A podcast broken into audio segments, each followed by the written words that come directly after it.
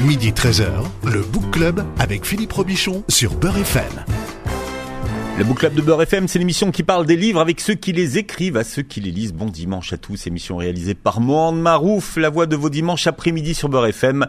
Et c'est le Book Club de Gilles Luneau. Bonjour et bienvenue. Bonjour. Vous êtes grand reporter et réalisateur et vous publiez Une passion du monde aux éditions du Rocher sur les traces de Pierre Loti, l'écrivain voyageur. La passion du monde qui donne le titre à, à votre livre, c'est la vôtre de passion. C'est aussi la mienne. oui. Hein, finalement. Pendant deux ans, vous avez mis euh, les pas dans ceux de, de Pierre Loti. Alors, c'est pas une bio hein, de Pierre Loti, puisqu'il y a quand même très peu d'informations personnelles sur lui. Euh, il s'appelait pas Loti en vrai. Qui c'est qui l'a qui l'a baptisé comme ça? Alors il s'appelle Julien Viau Oui. et il a été baptisé par une des, des suivantes de la reine Pomaré, qui était la, la reine euh, de Tahiti, en fait, hein, de cette partie de la Polynésie. Et quand il, a, fait- son premier très très grand voyage, on est en 1872, euh, ils font escale là-bas, les escales euh, duraient longtemps, hein, on était en trois mois à voile. Et donc euh, il- se lie à l'entourage de la reine et elle lui dit Julien Viau, c'est pas un nom. Et comme je veux dire, faut, faut imaginer Loti qui était quelqu'un d'assez dandy, très élégant, très séducteur. Donc il avait comme ça l'entourage de la reine, l'entourage féminin de la reine qui l'entourait aussi, il était aux anges. Et on lui dit, mais euh, vous devriez plutôt porter un nom de fleur. Et le, vrai nom de la fleur de, de, cette région-là, c'est- c'est Roti. Si je le prononce euh, en polynésien, les polynésiens me pardonneront l'accent. Et il a dit pourquoi pas un nom de fleur, ça me, ça me va très bien. Mais enfin, revenu en France, Roti, euh, ça le faisait pas. Hum, hum. Donc il a fait Loti. Loti- Ah oui, c'est lui qui a, qui, a, qui a transformé le R Voilà. en, en L. Et Pierre, on ne sait pas pourquoi il a choisi Pierre. faut expliquer aussi qu'il était officier de marine et que, euh, je veux dire, en principe, il avait le droit de réserve. Et donc, au départ, il ne signait pas ses livres ni ses articles. C'est un pseudo, oui. Et, et il a pris un pseudo pour, euh, on va dire, protéger la fonction, quoi. Officier de la Marine nationale, euh, élu à l'Académie française contre Émile Zola. Hein, pourquoi euh, Comment est-ce qu'il a réussi euh, ce tour de passe-passe? Il écrivait mieux que Zola? Alors, je- on- moi, je pense pas qu'on puisse dire qu'il écrivait mieux. Il écrit complètement différemment. Il est dans un euh, Zola. On connaît Zola avec euh, le, son style qui, qui décrit, on va dire, euh, le social, hein, de, Mm. de manière très sobre finalement et, et percutante. Euh, Loti, c'est un, un orientaliste flamboyant. Hein, je veux dire, c'est une langue comme on ne la parle plus aujourd'hui ou, rarement. Je pense que c'est un peu une bataille de style et beaucoup, ça a été une bataille de renommée. Il était déjà très très connu, Loti, Zola aussi. Loti a pas fait la cour hein, pour rentrer à l'académie. C'est pas comme aujourd'hui où il faut euh, Il a toujours faire, fait. faire campagne. Oui, oui, il a, il a toujours fallu faire ça.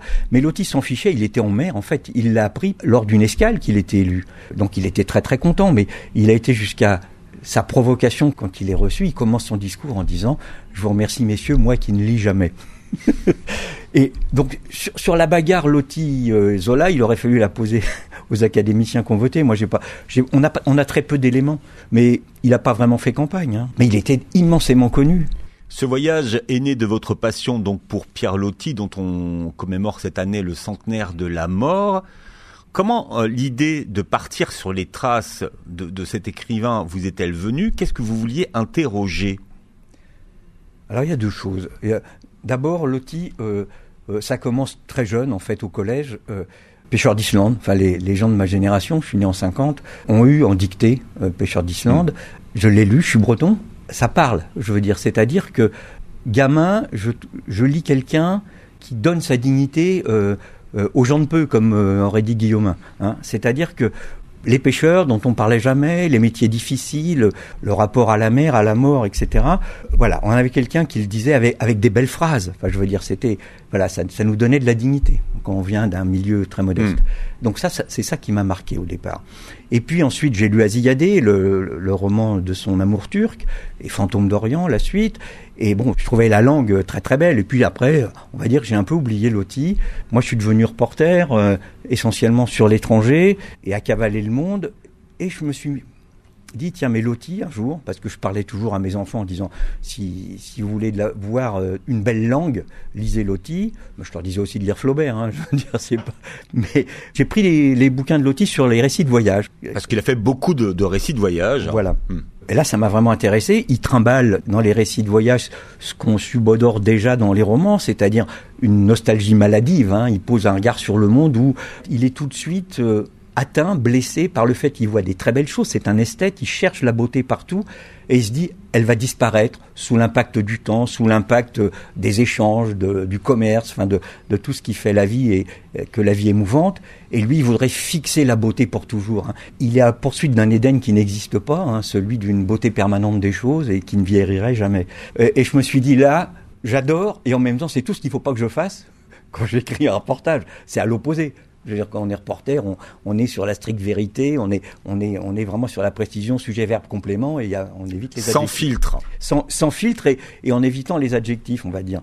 Donc, c'était l'opposé. Et donc, je me disais toujours, faut que tu gardes la curiosité de Loti qui allait vraiment vers l'inconnu et, et, surtout pas euh, les filtres. Parce qu'en plus, il y a le filtre orientaliste qui est, qui est on va dire, pesant aujourd'hui. Hein C'est-à-dire, il va chercher ailleurs euh, les fantasmes qu'il a dans la tête. Aujourd'hui, on dirait les clichés. Oui, c'est ça, c'est ça. Et c'est des clichés, mais qui remontent tellement à loin. C'est même une donnée euh, euh, ontologique, c'est-à-dire que les, quels que soient les peuples, ils ont des idées sur les peuples d'à côté ou d'ailleurs. Quand Edouard Saïd parle d'orientalisme, c'est déjà de l'orientalisme, hmm. les Perses. Alors vous aussi, votre livre, c'est aussi une réflexion sur l'orientalisme. Euh, Loti, donc grand voyageur, a accosté dans une quarantaine de pays. Vous en avez choisi cinq le Maroc, l'Égypte, la Jordanie, l'Iran et l'Inde. Pierre Loti a séjourné cinq fois en Algérie, hein, dont il a ramené pas mal de récits. Pourquoi vous n'êtes pas allé euh, voir en Algérie? Alors, ce qu'il a ramené, c'est entre le récit et la nouvelle quand même. Hein, oui, il y, y, a des nouvelles. Les trois femmes de les la trois femmes, ouais, bien sûr. Euh, euh, mm, mm. si, si, vous voulez parler de ça. Et bon, il y a, y a, des récits dans son journal de voyage, mais il n'y a pas des récits comme euh, vers Ispahan, euh, La mort de Philae, euh, L'Inde sans les Anglais, des récits constitués en livres, quoi. C'est ça que je veux dire. Euh, vous parliez d'Ispahan, vous êtes le premier Français à, été, à avoir été à la bibliothèque communale d'Ispahan et d'avoir retrouvé le vers Ispahan de, de, de Pierre Loti. Vous êtes le premier Français. Alors c'est un livre de, de, une édition de 1907. Oui. Hein oui, c'est ça. C'est le, le, en farsi, en, en, langue, en langue iranienne, et il est emprunté. Oui, vous avez, vous avez demandé, vous avez eu la curiosité de savoir en 10 ans combien de personnes l'avaient, l'avaient euh, alors loué ou euh, oui, oui, emprunté, réservé, ouais, emprunté. ouais. C'est une bibliothèque publique, oui, absolument. Je ne vais pas vous dire le nom parce que je l'ai Il y, avait, il y en avait euh, près, plus d'une centaine quand même ah oui, en 10 ans. C'est pas mal. Hein. Et sans compter la bibliothèque universitaire auquel j'ai pas eu accès. Parce qu'il y a quand même, que ça soit au Maroc, que ça soit en Inde, que ça soit euh, en Iran, des chercheurs de ces pays-là qui intègrent euh, les œuvres de Loti dans leur réflexion sur la vision que les autres avaient de leur pays. C'est mmh. vraiment intéressant ça. Enfin, marcher sur les traces de Loti, c'est quand même être confronté aujourd'hui à beaucoup de gens qui ne le connaissent plus. Oui. Ce qu'on apprend dans votre livre, c'est que le euh, désert porte de plus en plus mal son nom, puisque le désert est de moins en moins désert, et ça, ça vous révolte. Il y a des choses qui me révoltent, comme la pollution.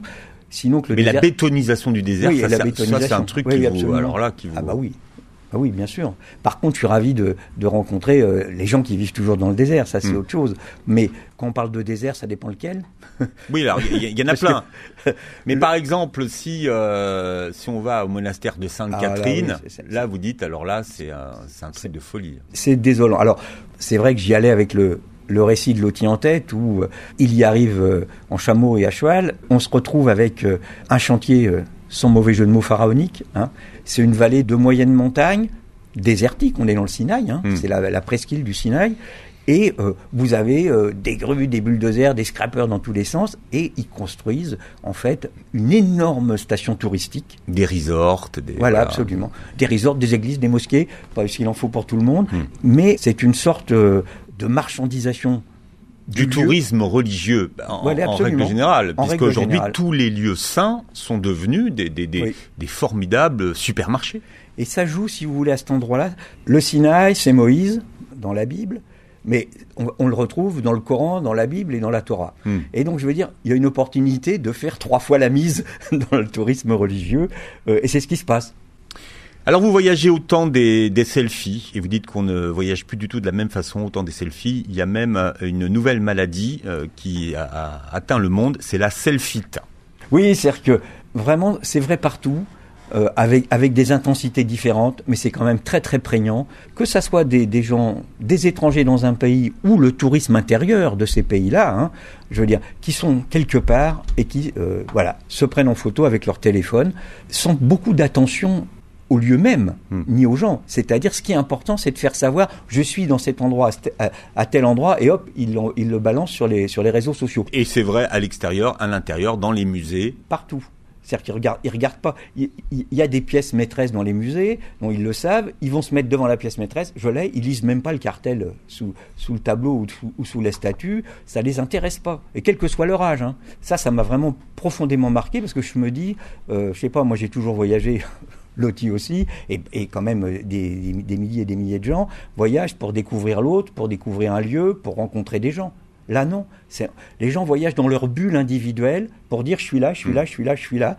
Je veux dire, c'est l'antithèse du voyage. Vous dites qu'aujourd'hui on ne voyage plus, on fait du tourisme. Oui. Mais c'est pas la même chose. C'est pas du tout la même chose. Parce que je pense que le voyage, si vous voulez, c'est aller à la découverte de l'autre et de l'ailleurs. Et en même temps, c'est cet autre, c'est lui qui vous révèle à vous. Vous voyagez pour en apprendre autant sur l'autre que sur vous, finalement, quand vous revenez, quand vous avez bien vraiment voyagé. Alors, euh, on voyage plus de la même façon, on ne voyage plus euh, de façon mystérieuse. Alors, vous n'en avez pas qu'après la bétonisation, vous en avez après le GPS, qui a annihilé le sens de l'orientation, la lecture des repères cardinaux et la capacité de lire des cartes. Aujourd'hui, les gens ne lisent plus les cartes et ils sont paumés. Moi, j'ai j'ai eu des chauffeurs perdus et, et on repasse deux fois au même endroit. Mais enfin, on a fait une boucle qui était, je sais pas, de 80 km à peu près. hein. Et, et, le, et là, je dis non, non, non, attendez, moi je sors de la valise la carte. Je dis, je vais vous montrer. On est là, on devrait aller là. Et là, il y a une petite route. C'est celle qui a pris l'outil, parce qu'on expliquait à chaque fois les choses. Et je dis, c'est celle-là qu'il faut prendre. Mais il savait pas lire la carte. Mais comment je la rentre dans mon téléphone? Mais Euh, c'est fou, co- comme, comme finalement la technologie nous rend euh, esclaves. Oui, et surtout, elle change considérablement la représentation qu'on a et du monde et de l'endroit où on est finalement. Hein, C'est-à-dire que euh, bon, moi je suis de la génération lecteur de cartes, donc euh, euh, je sais où placer.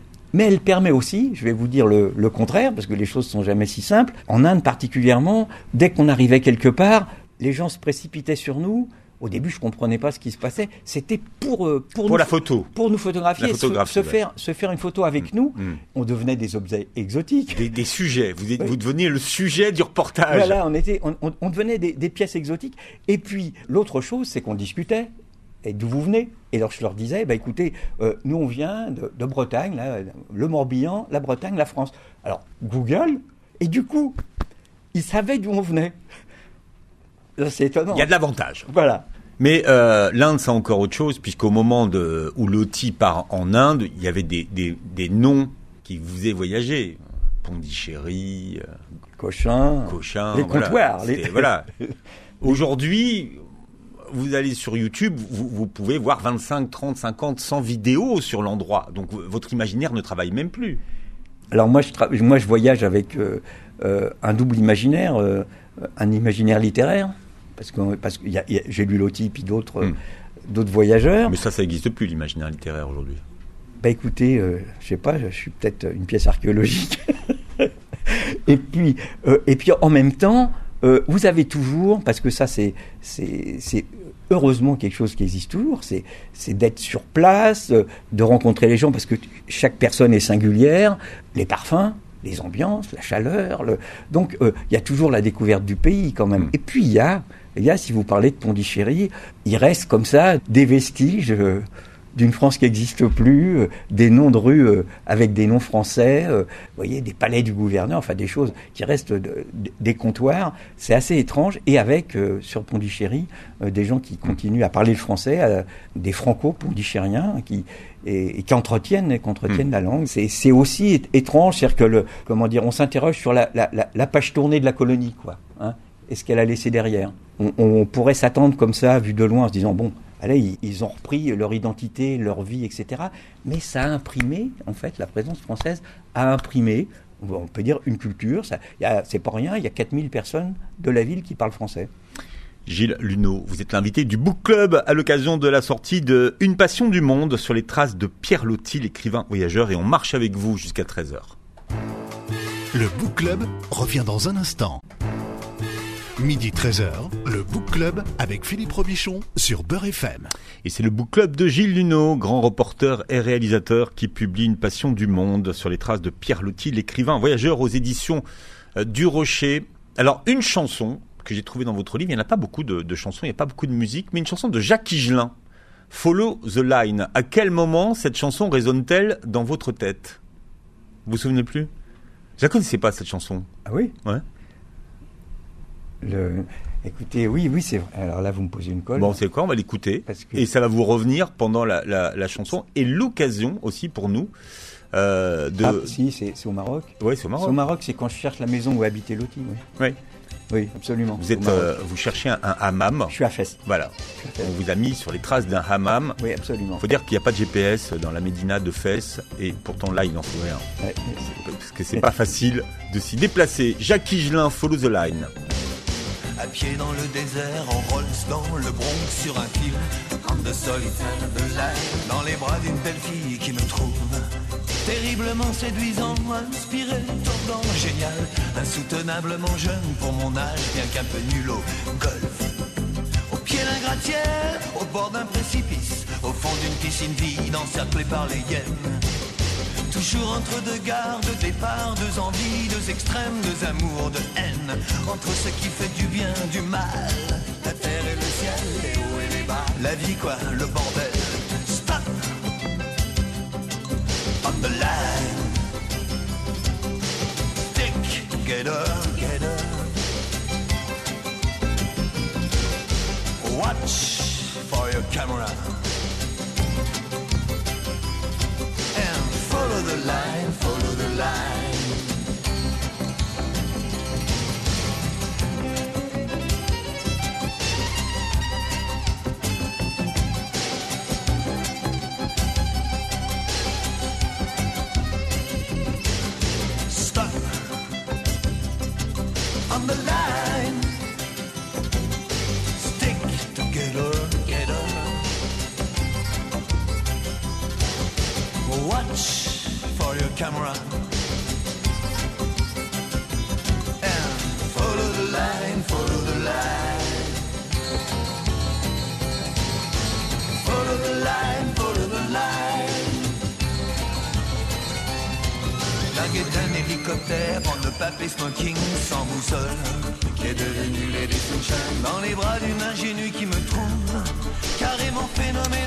Pas la chanson la plus connue de Jacques Higelin. Hein.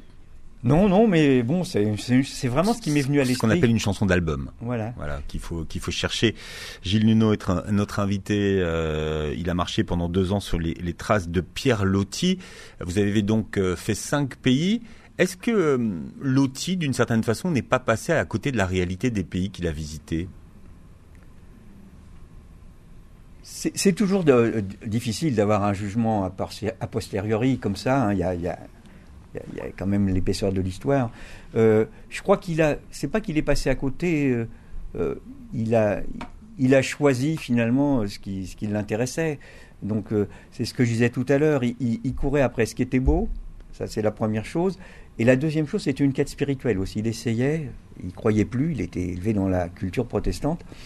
Et le, il cherchait désespérément à croire à quelque chose. à- Mm. euh, et donc partout, euh, il est allé dans les temples, les églises, les mosquées, il a rencontré, euh, on va dire, les prêtres de toutes les religions, hein, et, et ju- jusqu'aux animistes, jusqu'aux théosophes.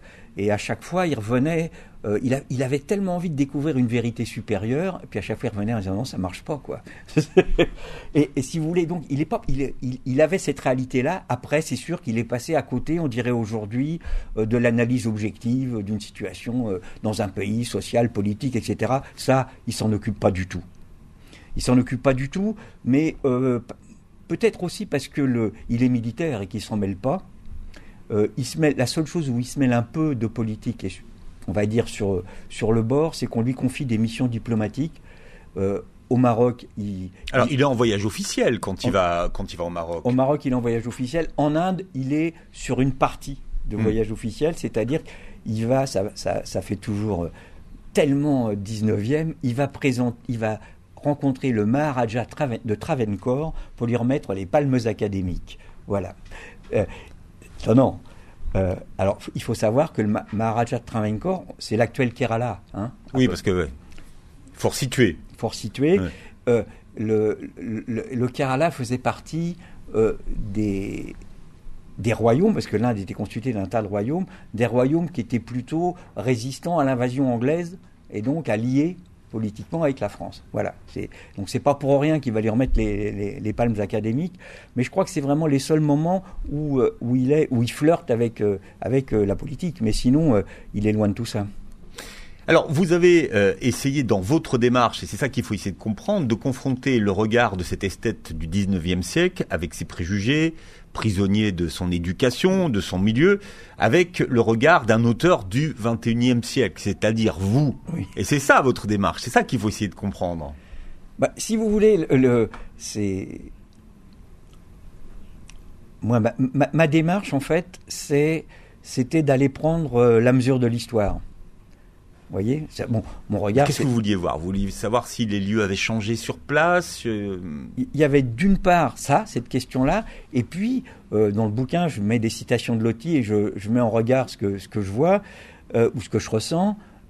c'est sûrement tout aussi subjectif que, que Loti, hein, parce qu'il y a le cadre qui est défini de comparer ce qu'a vu Loti, où il a été et où je vais, donc je passe à côté de plein de choses aussi.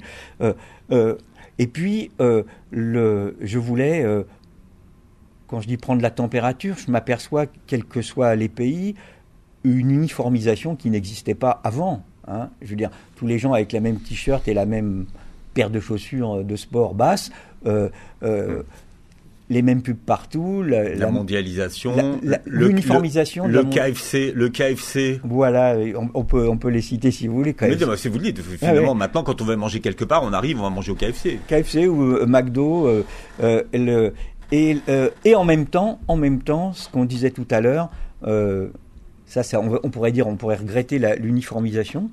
Euh, et en même temps, il reste, il reste la richesse des gens et des cultures qui est là, qui, permet les échanges, qui permet de, voilà, d'être dans l'essentiel, hein, qui est, les, relations humaines. Mais voilà, c'est ça qui me fait courir. Moi, j'ai été euh, euh, grand reporter euh, pendant 40 ans. ce qui me faisait courir, c'était pas d'aller voyager, d'aller voir des palmiers, c'était de rencontrer des gens, d'essayer de comprendre. Et finalement, on s'aperçoit, avec d'autres mots et avec des fois d'autres valeurs, tout le monde est attaché aux mêmes essentiels et le monde est fait du point de vue du cœur des gens des mêmes valeurs. C'est ça que je veux dire. Alors, euh, vous avez réussi à, répondre à cette question pourquoi Loti voyageait-il? Ah oui, ça je peux vous la. Je veux dire, d'abord parce qu'il était officier de marine et qu'il payait pas ses voyages. Je veux dire, faut quand même, faut quand même se rendre compte de ça. À une époque où on voyageait pas beaucoup, c'est ça qu'il faut comprendre. voyageait pas beaucoup, voilà, absolument. Où les voyages étaient longs. Ah, il, voyage. Euh, son, métronome, c'est le pas des bœufs, c'est le pas des ébus, c'est, voyez, c'est le bateau à voile. Euh, donc, euh, je veux dire, il, a un rapport au temps qu'on, ignore aujourd'hui, finalement. On n'a plus ça. Hein. Et c'est vrai que euh, si vous baladez à cheval ou dans une charrette, le tiré par des ébus, la, manière dont vous découvrez le paysage, même la relation aux gens, parce que du coup, on vous aile et vous arrêtez. Si vous passez en voiture, personne vous aile. Donc, il y a ça. Et puis, j'ai oublié ce que vous me demandiez. Mais pourquoi est-ce qu'il voyageait? Ah, oui, que vous savez pourquoi il voyageait? Quelle était, euh, c'était quoi sa quête? Bah, au, au, départ, c'est le métier. Hein. Et après, il y prend goût parce qu'en fait, quand il est en, permission, euh, il voyage aussi. Il prend des congés privés. Par, par exemple, quand, quand, il écrit La mort de Philae, désert et tout ça, ce sont sur ces jours de congés qu'il va, qu'il va visiter les gens. Alors Philae, pour tout le monde, c'est un, un temple.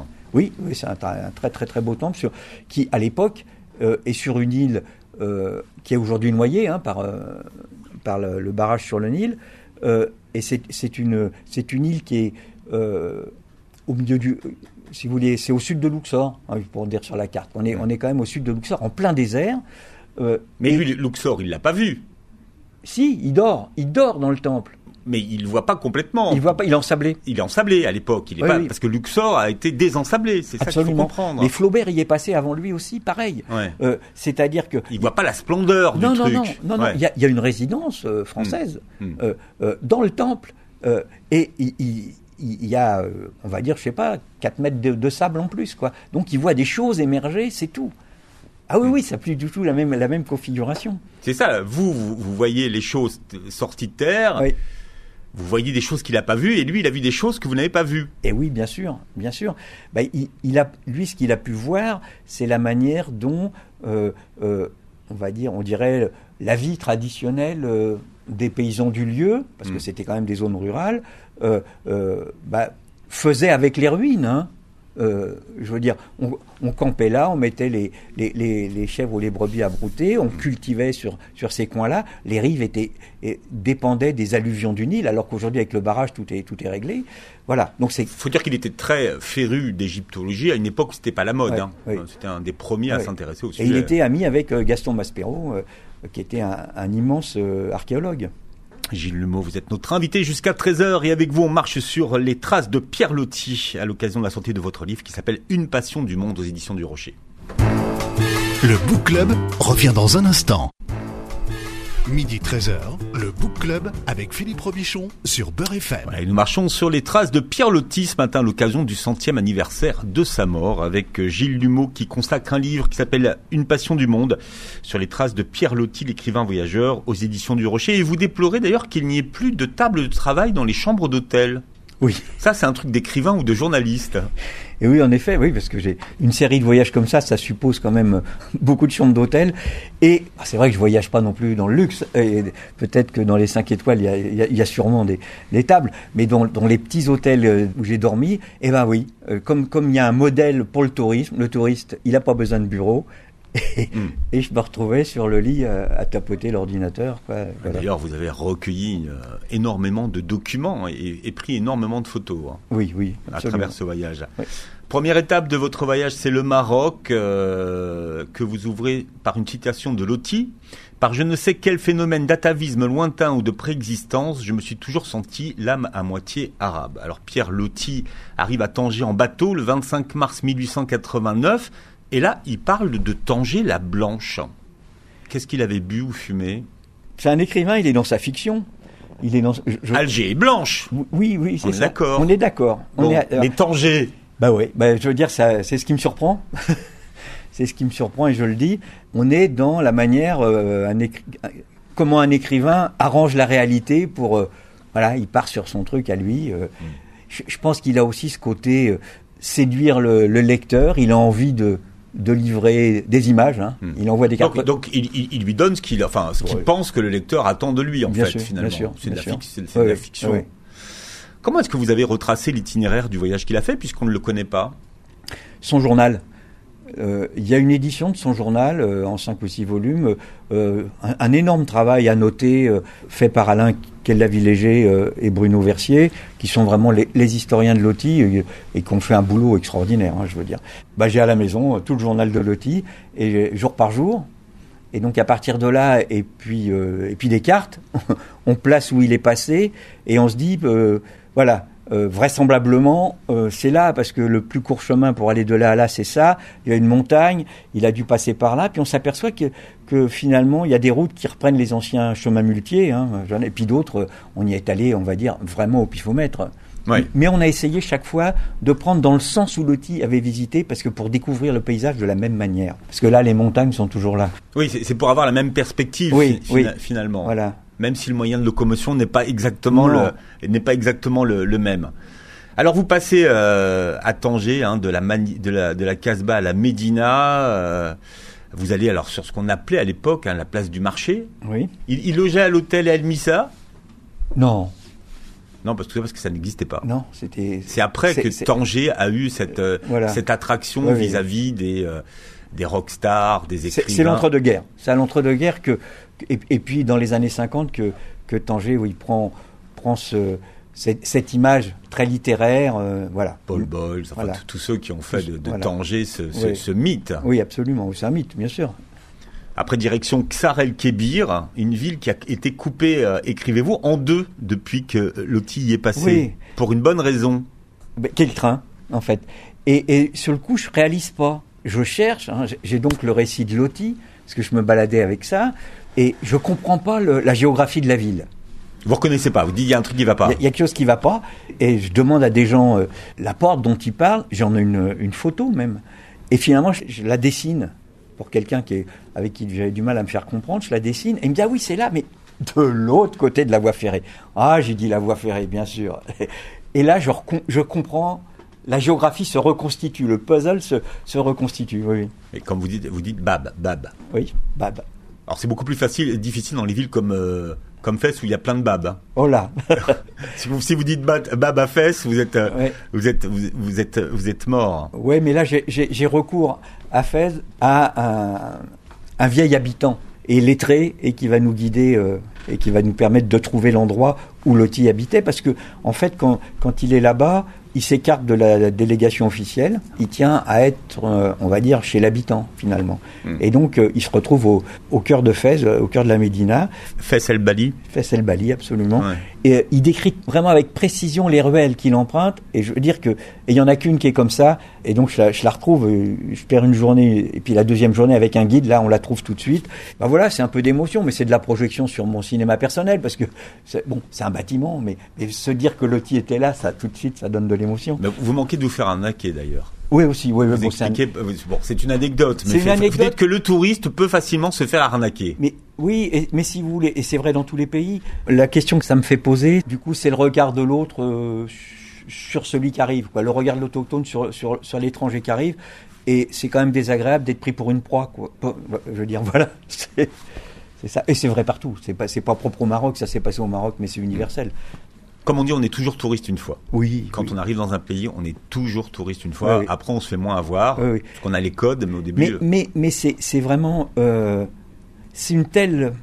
C'est une telle barrière à la relation. Je veux dire. De, de penser comme ça que, que parce qu'on arrive quelque part, euh, bah, on, on, est bon à rouler, quoi. Hein. Je veux dire, c'est, c'est assez désagréable. Et ce qui est encore plus frustrant, c'est de ne pas pouvoir en, en discuter et l'expliquer. Alors, il y a des endroits, oui, Ouais, mais après, après, après, ça fait partie de l'apprentissage aussi. Oui. L'apprentissage du voyageur. Oui, mais si vous voulez, moi je ne l'intègre pas comme quelque chose de normal. Il fut un temps quand même, et il y a encore heureusement aujourd'hui, puis on l'a vu dans le voyage, euh, on voyage beaucoup, et euh, hein, avec, avec, dans cinq pays, et on est accueilli merveilleusement, et, et c'est le seul moment où on a eu vraiment un problème, quoi. Mais je dis, je j'en fais pas procès à la culture marocaine du tout, du tout. Hmm. Hein. Ça s'est passé là, ça aurait pu se passer en Inde ou en Iran. Hein. Est-ce qu'on sait s'il a visité la mosquée Al-Karawin? Alors, il y va euh, clandestinement, parce que euh, toutes les mosquées du, Maroc sont interdites, non pas aux étrangers, mais aux non-musulmans. Et il se, il se met un burnous, en fait. Il rentre, il rentre en burnous euh, dans la mosquée, absolument. Mais il se costumait, mais pas au sens moqueur hein, et folklorique. Hmm. Il prenait les habits locaux. Au Japon, il habillait en japonais. voilà, c'est loti, ça. Deuxième étape, le Caire, et vous dites qu'il avait une, euh, il avait une habitude, c'est qu'il se faisait ouvrir les, les, les, les, musées de nuit. Oui, il adorait ça. Mais il faut quand même avoir le bras drôlement long pour euh, pour se faire euh, ouvrir les musées de nuit. C'était pas accessible à tout le monde, ça. Quand, quand on est officier de la Royale, je veux dire, on est tout de suite en relation euh, hmm. euh, avec, je sais pas quoi, la capitainerie du port. on a on a très vite des bonnes relations. Et puis il faut faut se rendre compte aussi du monde politique de l'époque. Hein, on est à une époque, je me suis amusé à faire le calcul, en entité politique, le globe, c'est 53 entités politiques. On est 193 pays à l'ONU, plus 4, pays non membres. Donc, les relations entre les pays sont, sont beaucoup plus faciles et beaucoup plus courantes. Et c'est des relations entre empires. Il y a les empires hmm. coloniaux et puis les empires expansionnistes d'avant Empire russe, empire chinois, empire japonais. Euh, vous prenez même le, euh, là j'en parle pas dans le livre, mais le sultanat d'Oman à l'époque, il va de Zanzibar de l'époque, c'est-à-dire la Tanzanie, jusqu'au Balouchistan. Le Balouchistan aujourd'hui, c'est partagé entre l'Afghanistan, l'Iran et le Pakistan. Vous voyez, la, la carte du monde n'est pas la même. Donc, 53 euh, pays, il en a visité une quarantaine, il connaît des gens partout, des ambassadeurs oui, pour l'époque, oui, c'était un des plus grands voyageurs de l'époque, oui, pense. Et, il, connaît, euh, en gros, les ambassadeurs de, des deux tiers de la, de la, planète. Donc, il a énormément de facilité. Et puis, il est un écrivain connu, quand même, traduit, etc. Hmm. Donc, il peut aller dans les musées euh, avec sa bougie pour aller voir les Il adore ça. Il a, alors, je pense que c'est, il y a aussi un, un procédé littéraire, c'est-à-dire que faire découvrir à la lampe à pétrole ou à la bougie un musée, vous imaginez les, les ombres qui dansent, etc. Il se fait peur avec les momies, euh, ou il fait peur au lecteur. Voilà, c'est aussi un ressort comme ça, euh, littéraire. Mais il adore ça. Il y a un endroit qui a peu changé euh, finalement euh, depuis que Clotilde l'a, visité en 1894, dites-vous, c'est le monastère Sainte-Catherine. C'est resté dans son jus. Oui, alors c'est Pour resté- y aller, c'est compliqué, mais, Voilà. mais une fois qu'on est dedans, le temps s'est arrêté. le temps s'est arrêté avec euh, euh, une nuance. Ça a quand même changé dans le sens, euh, il y a des bâtiments supplémentaires. Ils ont une offre touristique. hein, il y a des chambres d'hôtes, mais qui sont à l'extérieur du monastère. Mais par contre, on va dire la journée des moines est, est la même éternelle depuis que le bâti- depuis que le, le monastère existe. Ils passent leur temps entre leur service religieux et l'étude. C'est une des plus belles bibliothèques du monde. Vous avez alors vous, vous- vous avez réussi à la visiter cette bibliothèque. Hein. Oui, oui, oui, absolument. Et Qu'est- Qu'est-ce que qu'est-ce que vous y cherchiez dans la dans la bibliothèque que Alors, vous euh, n'avez pas trouvé que ce que je n'ai pas trouvé, c'est une trace de loti. Je me dis, est-ce qu'il y a un livre d'or? Est-ce qu'il- est-ce que ça a été noté quelque part, même si lui n'a pas écrit- signé un, un passage comme un livre d'or? Mais est-ce qu'ils ont, eux, dans leur registre, le passage de loti? Ils ont rien, même pas un livre. Et ils ont des passages de, de personnalité qu'on connaît? Non. Ils- rien, rien où ils disent comme ça. Ils sont pas très aimables. hein. On n'est pas accueillis forcément à bras ouverts. Ils sont très très méfiants. Alors, Vous êtes accueilli par un par un moine euh, grec, Oui, bah, c'est- un- comment un- un monastère. un, euh, un monastère euh, euh, d'orthodoxes grecs hein, depuis le début. Donc oui, euh, avec une personnage, c'est toujours impressionnant de voir quelqu'un euh, bon, qui est pas tout jeune, qui a une longue barbe blanche et en cheveux. euh, on a l'impression de, de changer de siècle. hein, D'accord. Et vous lui avez parlé en quelle langue alors? Parce qu'il parlait que grec lui. Oui, alors peu- en, en anglais. Il, baragou- il baragouinait l'anglais autant que moi, donc ça va. Il y, a- il y a beaucoup de touristes qui vont là-bas ou pas? Oui, énormément. Énormément. euh, et euh, je veux dire, je vous le disais, c'est- un lieu, le Sinaï, euh, qui, attire euh, aussi bien euh, les musulmans, les juifs et les, chrétiens. Donc euh, tout le monde veut aller voir le buisson ardent, enfin toute la légende, on va dire, Mmh. la légende bâtie sur euh, la, la révélation euh, de Dieu- comment Dieu parlant à Moïse. Le, le- donc là-dessus, il y a quand même un petit business du monastère, c'est-à-dire qu'il laisse pas rentrer. Moi, j'ai le privilège, hein, ayant d'avoir d'accéder à, à la bibliothèque et de circuler dans les parties réservées euh, aux religieux. euh, mais ils me laissent pas quand même rentrer dans, dans leur église que, que Loti décrit merveilleusement bien. Et euh, là, ils, ils sont, ils ont fait un petit musée avec une boutique du musée. Oui, c'est un peu l'arnaque. C'est pas l'arnaque, mais c'est le business. C'est pas l'arnaque. Ce qu'ils vendent, c'est joli. Hein, je veux dire, je veux dire, il y a des miniatures, c'est des vraies miniatures. Je veux dire, c'est pas, Hmm. c'est- pas lourde. C'est pas lourde. C'est pas lourde, mais ça remonte aussi à longtemps parce que dans le temps, euh, ils, ont, toujours fait pour les pèlerins, parce qu'il y avait que des pèlerins qui allaient là-bas, euh, un petit commerce de miniatures qui, qui vendaient et que les autres vendaient dans les églises. Donc, je veux dire, euh, voilà, ça s'est un peu intensifié, on va dire systématisé avec les méthodes modernes. hein. C'est sur ordinateur, tout.